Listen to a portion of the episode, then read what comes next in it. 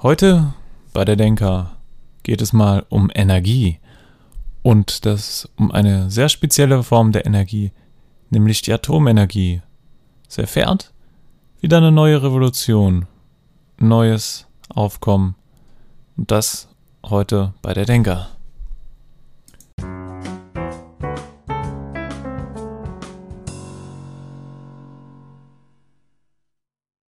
Ja, die Atomenergie bekommt im Moment ein zweites Leben praktisch. Warum das so ist, das klären wir heute und wir diskutieren mal darüber. Wir haben natürlich auf der einen Seite große Probleme, aber auf der anderen Seite auch große Chancen, die uns die Atomenergie bietet. Was überwiegt, das wollen wir heute mal ein bisschen gucken. Deshalb gibt es diese Woche auch noch, äh, auch nur eine Folge. Es tut mir leid, aber das hier Ganze war ein bisschen aufwendiger und die Zeit ist knapp bemessen.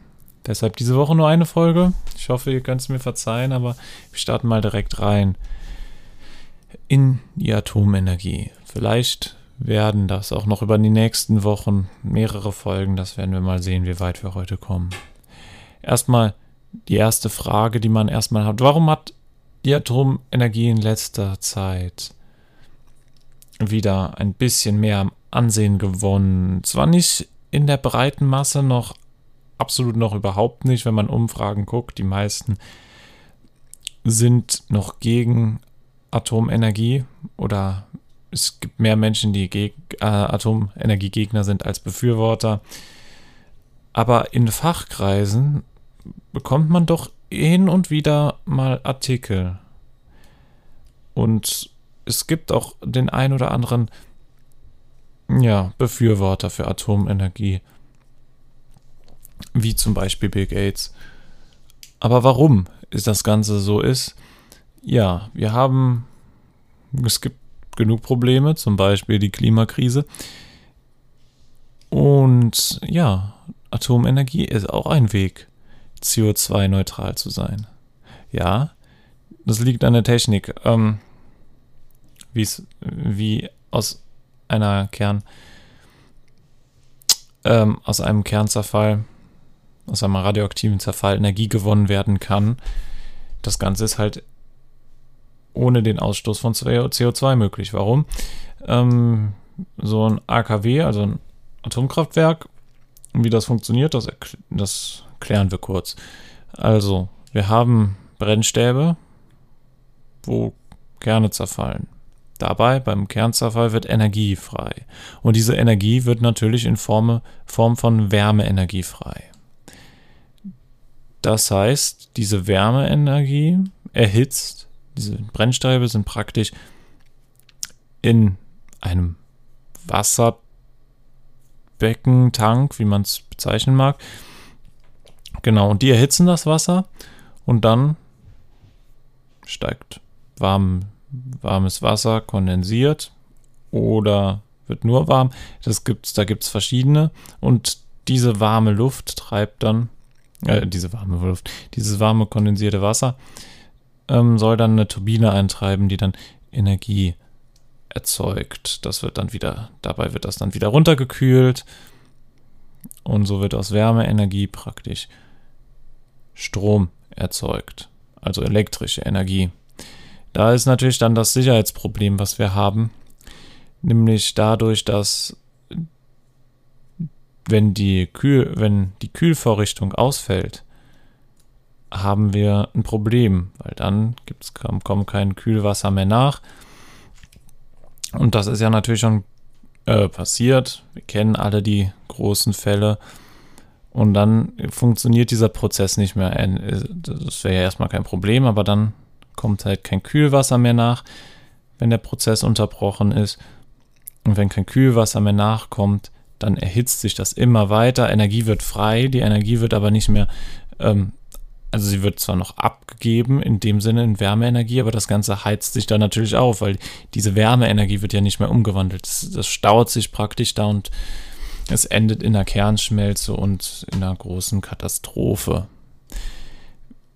Wie wir ja zum Beispiel Tschernobyl. Ähm, Beispiel, das jedem gerade nach der Serie darüber bekannt sein sollte, die übrigens sehr gut ist, eine Empfehlung wert, aber das nur so am Rande. Ja, das ist das Problem der AKWs gewesen und deswegen diese Kernschmelze, weil die Folgen davon ist es natürlich ist eine extrem große Katastrophe und die Folgen davon sind nicht zu unterschätzen. Es werden Gebiete, Städte werden für Jahre unbewohnbar gemacht, ja, Jahrzehnte besser gesagt, für Jahrzehnte unbewohnbar gemacht und die Langzeitfolgen für Menschen, Natur, für den Raum und auch äh, ja nicht nur im unmittelbar in unmittelbarer Nähe, sondern auch weiter weg, wenn man sich erinnert, Niederschlag, der das auch teilweise mit trans äh, mit ja transportiert hat.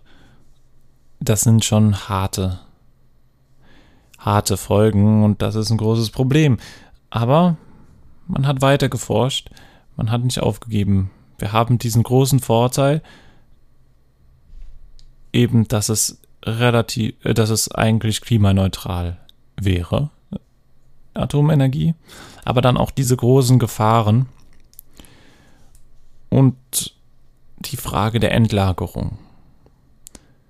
Weil irgendwann sind die Brennstäbe verbraucht, natürlich zerfallen, aber wir haben dann noch radioaktive Isotope diese radioaktiven Isotope brauchen, haben eine extrem lange Zerfallszeit, Zerfallsdauer, manchmal tausende von Jahren oder noch länger,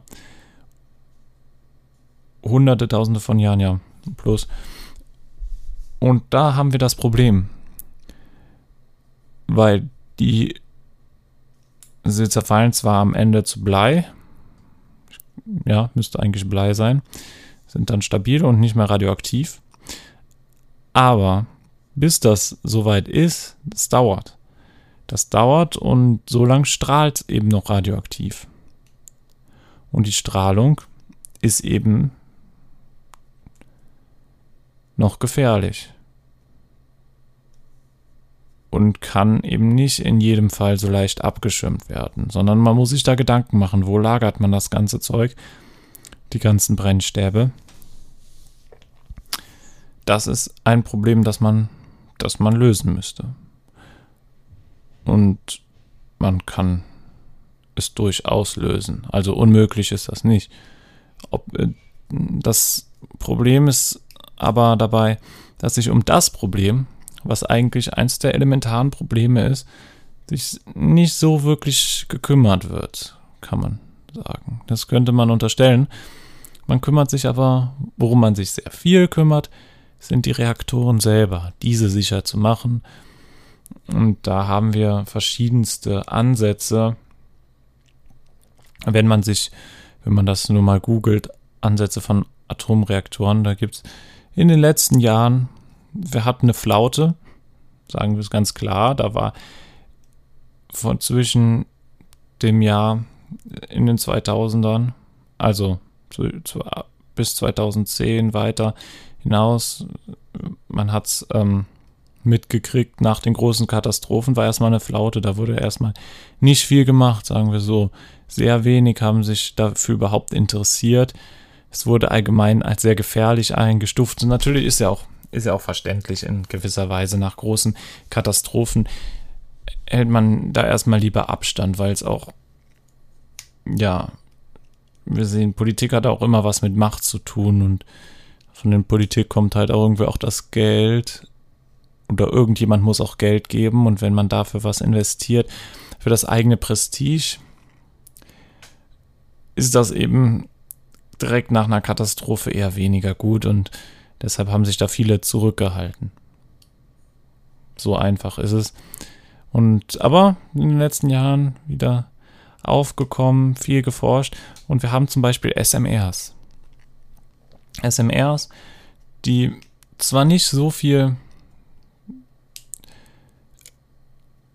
ähm, Leistung haben wie große Atomkraftwerke, die keine Millionenstadt befeuern können mit Strom.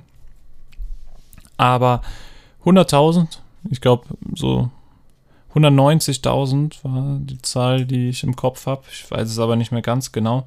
Zwischen 100 und 200.000 irgendwas da. In der Region 200.000 Haushalte natürlich, ähm, können damit mit Strom versorgt werden durch ein SMR. Es ist halt so eine Art mobiles Nat äh, Atomkraftwerk im kleinen Format, das aber auch deutlich sicherer ist. Allein von der Funktionsweise, weil es ist so angelegt, dass wenn, wenn es einen Stromausfall geben würde, würde dann sind die Brennstäbe, die durch Elektromagneten nur gehalten werden, würden dann einfach in die Kühlflüssig, äh, in das Kühlwasser fallen. Und es, es funktioniert auch, ähm, die Stromerzeugung funktioniert auch rein über Thermodynamik. Das heißt, eine Kernschmelze ist eigentlich so gut wie ausgeschlossen wenn es Katastrophen wird, dann keine so große, weil es einfach vom Prinzip her eigentlich sehr sicher ist. Fällt der Strom aus, kann nicht mehr aktiv, äh, ähm, ja, aktiv gekühlt werden, sagen wir so. Die Prozesse, gibt es einen Fehler, Stromausfall etc., dann gehen natürlich, ohne Strom funktionieren Elektromagneten nicht, Erklärt sich ja von selber. Die Brennstäbe fallen in die Kühlflüssigkeit, also ins Kühlwasser und sind damit auch irgendwie gekühlt. Hört sich erstmal ganz sicher an. Natürlich, sie produzieren, weil sie in, in einem kleineren Format gebaut sind, nicht so viel Strom.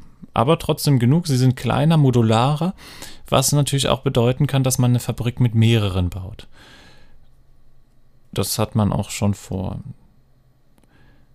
Also, dass man eine Halle, ein Kraftwerk baut und da dann halt mehrere dieser Container hineinstellt. Gar nicht mal so schlecht, die Idee. Und die Idee ist natürlich kostenintensiv, aber die Kosten können natürlich besser aufgeteilt werden. AKWs sind viel teurer das hat noch verschiedene Gründe. Darauf gehen wir jetzt, hm, können wir ganz kurz eingehen. Weil AKWs sind natürlich extrem von ihrer Umgebung auch noch abhängig. Nicht jedes AKW kann, Atomkraftwerk, kann in jedem Teil der Welt gleich gebaut werden. Man muss die Bedingungen berücksichtigen und halt, man braucht halt für jede für jeden neuen, neuen Bau für so ein Atomkraftwerk ein eigenes neues Design in gewisser Weise. Natürlich die Grundstruktur bleibt, aber trotzdem. Das sind riesige Kostenverursacher und dann, wenn man die Bauzeit mal berücksichtigt, bis das überhaupt irgendwelchen Profit, das macht den Strom schon teuer. Und deswegen wäre das so, wären im Moment, wie es im Moment aussieht, die SMRs billiger. Na gut, aber natürlich sind sie keine Heilmittel. Na, so weit sind wir noch nicht. Nein. Sie haben natürlich auch ihre ganz eigenen Probleme. Das Bundesamt für irgendeine atomare Sicherheit und so, es wird bewertet von irgendeinem Amt. Ähm, ich weiß gerade nicht mehr auswendig, wie es heißt. Dafür entschuldige ich mich. Müsste ich nochmal nachgucken. Aber das hat, ähm, hat SMRs bewertet, dass durch die Menge, die man braucht, um ein Atomkraftwerk praktisch zu ersetzen, sich die Fehlerquote ja wieder erhöhen könnte und dadurch wird sich der die vermeintliche Sicherheit des Einzelnen auf die Menge aufteilen und das dadurch wieder unsicher werden und der Sicherheitsvorteil kein, kein großer sein. Aber das andere, der andere Hauptkritikpunkt, im Moment sieht es so aus, als ob die Brennstäbe schneller verbrennen, also als bei Atomkraftwerken, was bedeutet wieder mehr Atommüll. Das wieder die Frage der Entlö äh, Endlagerung. hervorruft, die man dann wieder zu lösen hat. Also man sieht, man hat noch viele Baustellen. Aber man macht Fortschritte. Und das ist das, worauf man doch manchmal gucken sollte. Natürlich, es gibt natürlich noch viele Fragen, die offen sind, aber dieses kategorische Ausschließen einer Lösung, eines Lösungsansatzes, was viele gemacht haben mit der Atomenergie, das ist der falsche Ansatz, weil sie hat immenses Potenzial. Das Problem sind die Gefahren, aber die kann man doch in den Griff kriegen. Das Feuer war ja am Anfang auch schwer zu kontrollieren. Sind viele Wälder abgebrannt. Aber irgendwann hat man es dann geschafft, es zu kontrollieren. Und was war's? Es hat wirklich viel, viel, viel geholfen. Es hat uns warm gehalten. Wir konnten Essen kochen. Also das Feuer, die Entdeckung des Feuers kann man so ein bisschen damit mit der Entdeckung der Atomenergie vergleichen. Vielleicht hat sie nicht, die Atomenergie nicht so ganz großes, große Auswirkungen wie das Feuer jetzt, aber im Grunde ist es doch dasselbe. Wenn man nicht weiß, wie man es kontrolliert, dann ist es extrem gefährlich. Aber wenn man es dann lernt zu kontrollieren, dann ergeben sich daraus extrem hervorragende, extrem gute Möglichkeiten, um das Ganze mal so ein bisschen zu vergleichen. Es gibt verschiedene Arten. Wir haben jetzt viel über SMRs geredet, AKWs und SMRs und das so ein bisschen verglichen, weil das im Moment so das, das was in den Medien am präsentesten ist, ist. Aber es gibt noch andere, noch andere ähm, Lösungen oder andere Konzepte von Atomkraftwerken und ich würde sagen, wir in den nächsten Wochen, Monaten streuen wir immer mal wieder so eine kleine Folge ein von der Denker, wo wir uns dann mal ein Konzept näher angucken. Und dann dadurch vielleicht ein bisschen schauen, was könnte wirklich eine gute Lösung sein für die Zukunft von Atomenergie. Oder sollten wir es doch lieber lassen und auf verschiedene andere Arten der Energie setzen. Aber alle Energiearten, auch die erneuerbaren Energien haben ihre Probleme. Wir nennen nur mal die Speichermöglichkeiten. Wie speichert man die Energie? Weil erneuerbare Energien, abseits von Wasserkraft jetzt mal, weil Wasserkraft dürfte eigentlich, solange der Fluss läuft oder das Meer, der Wasserfall, wo auch immer, solange das läuft, funktioniert es. Aber wenn wir dann mal auf Windkraft oder Solarenergie, die produzieren dann eben nachts keinen St äh, Strom, äh, Solarenergie. Oder wenn es mal ein regnerischer Tag ist, nicht mehr so viel. Wenn die Sonne nicht scheint, dann bleibt die Energie auch aus. Und dann braucht man halt, und natürlich ist es hier in Europa deutlich ineffizienter, als wenn wir mal ähm, näher an den Äquator kommen zum Beispiel in Afrika, wo dann dann Mittelafrika, wo man dann das deutlich effektiver nutzen kann, weil da eben die Sonnenenergie, die Sonneneinstrahlung deutlich höher ist. Äh, auf jeden Fall, aber da muss man halt für die Zeiten, wo dann eben diese Erneuerbaren oder wenn der Wind nicht weht, dann funktioniert auch kein Windkraftwerk. Ähm, für die Zeiten, wo dann eben das nicht gegeben ist, wo dann eben keine Energie produziert wird, da braucht man dann halt auch eine Speicherlösung. Wie speichert man die Energie? Und die Speicherlösungen sind im Moment auch relativ ineffizient. Batterien sind keine Lösung zum Beispiel.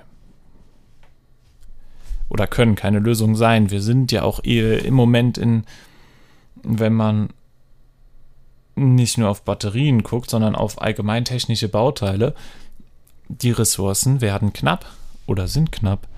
Gerade die ähm, seltenen Erden, bestimmte Metalle, Lithium, um mal eins zu erwähnen. Sowas, es gibt, äh, um so viele Batterien, Lithium-Ionen-Batterien zu bauen, da braucht man eine Menge Lithium und Lithium der, das Lithium auf der Erde reicht natürlich nicht, aber Dafür müsste man dann auch Lösungen finden, andere Techniken. Also wir sehen alle Bereiche. Es gibt noch keinen perfekten Bereich, um Energie zu, zu erzeugen. Alles hat im Moment noch Vor- und Nachteile. Man sollte mal gucken, wo das am besten ist. Wir wissen, welche Energien eher weniger zukunftsträchtig sind, weil sie eben Folgen haben, die wir schon verursacht haben und wo man dann vielleicht schauen sollte, dass man da vielleicht ein bisschen mehr Abstand haben muss. Das hat man erkannt. Man hat sich davon, man wendet sich davon so langsam ab und dann schaut man mal. Also, es ist immer eine schwere Frage. Alles hat im Energiebereich, auch im Energiebereich so Vor- und Nachteile. Was ist mit der Fusion? Da ist man ja auch am Forschen, am Bauen. Aber das ist vor 2030 oder noch länger erstmal nur Zukunftsmusik, weil bis das Ding erstmal gebaut ist. Forschung muss betrieben werden, auf jeden Fall auch in diesem Bereich, weil ohne das, wenn wir stagnieren, dann haben wir wirklich auf lange Zeit gesehen ein Problem.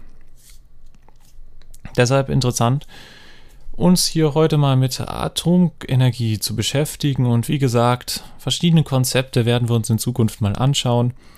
Heute nur so einen groben Überblick über AKWs und SMRs und dann das nächste Mal schauen wir mal, was wir da so Schönes finden. Ich hoffe, es hat euch gefallen. Ein bisschen, vielleicht manchmal ein bisschen kontrovers das Thema, aber wir bleiben ganz sachlich und ganz wissenschaftlich wie immer. Wir denken nach und plappern nicht einfach irgendwas vor uns hin. Manchmal auch, muss auch mal sein. Aber denkt immer dran. Erst hören, dann denken. Euer Denker. Ciao.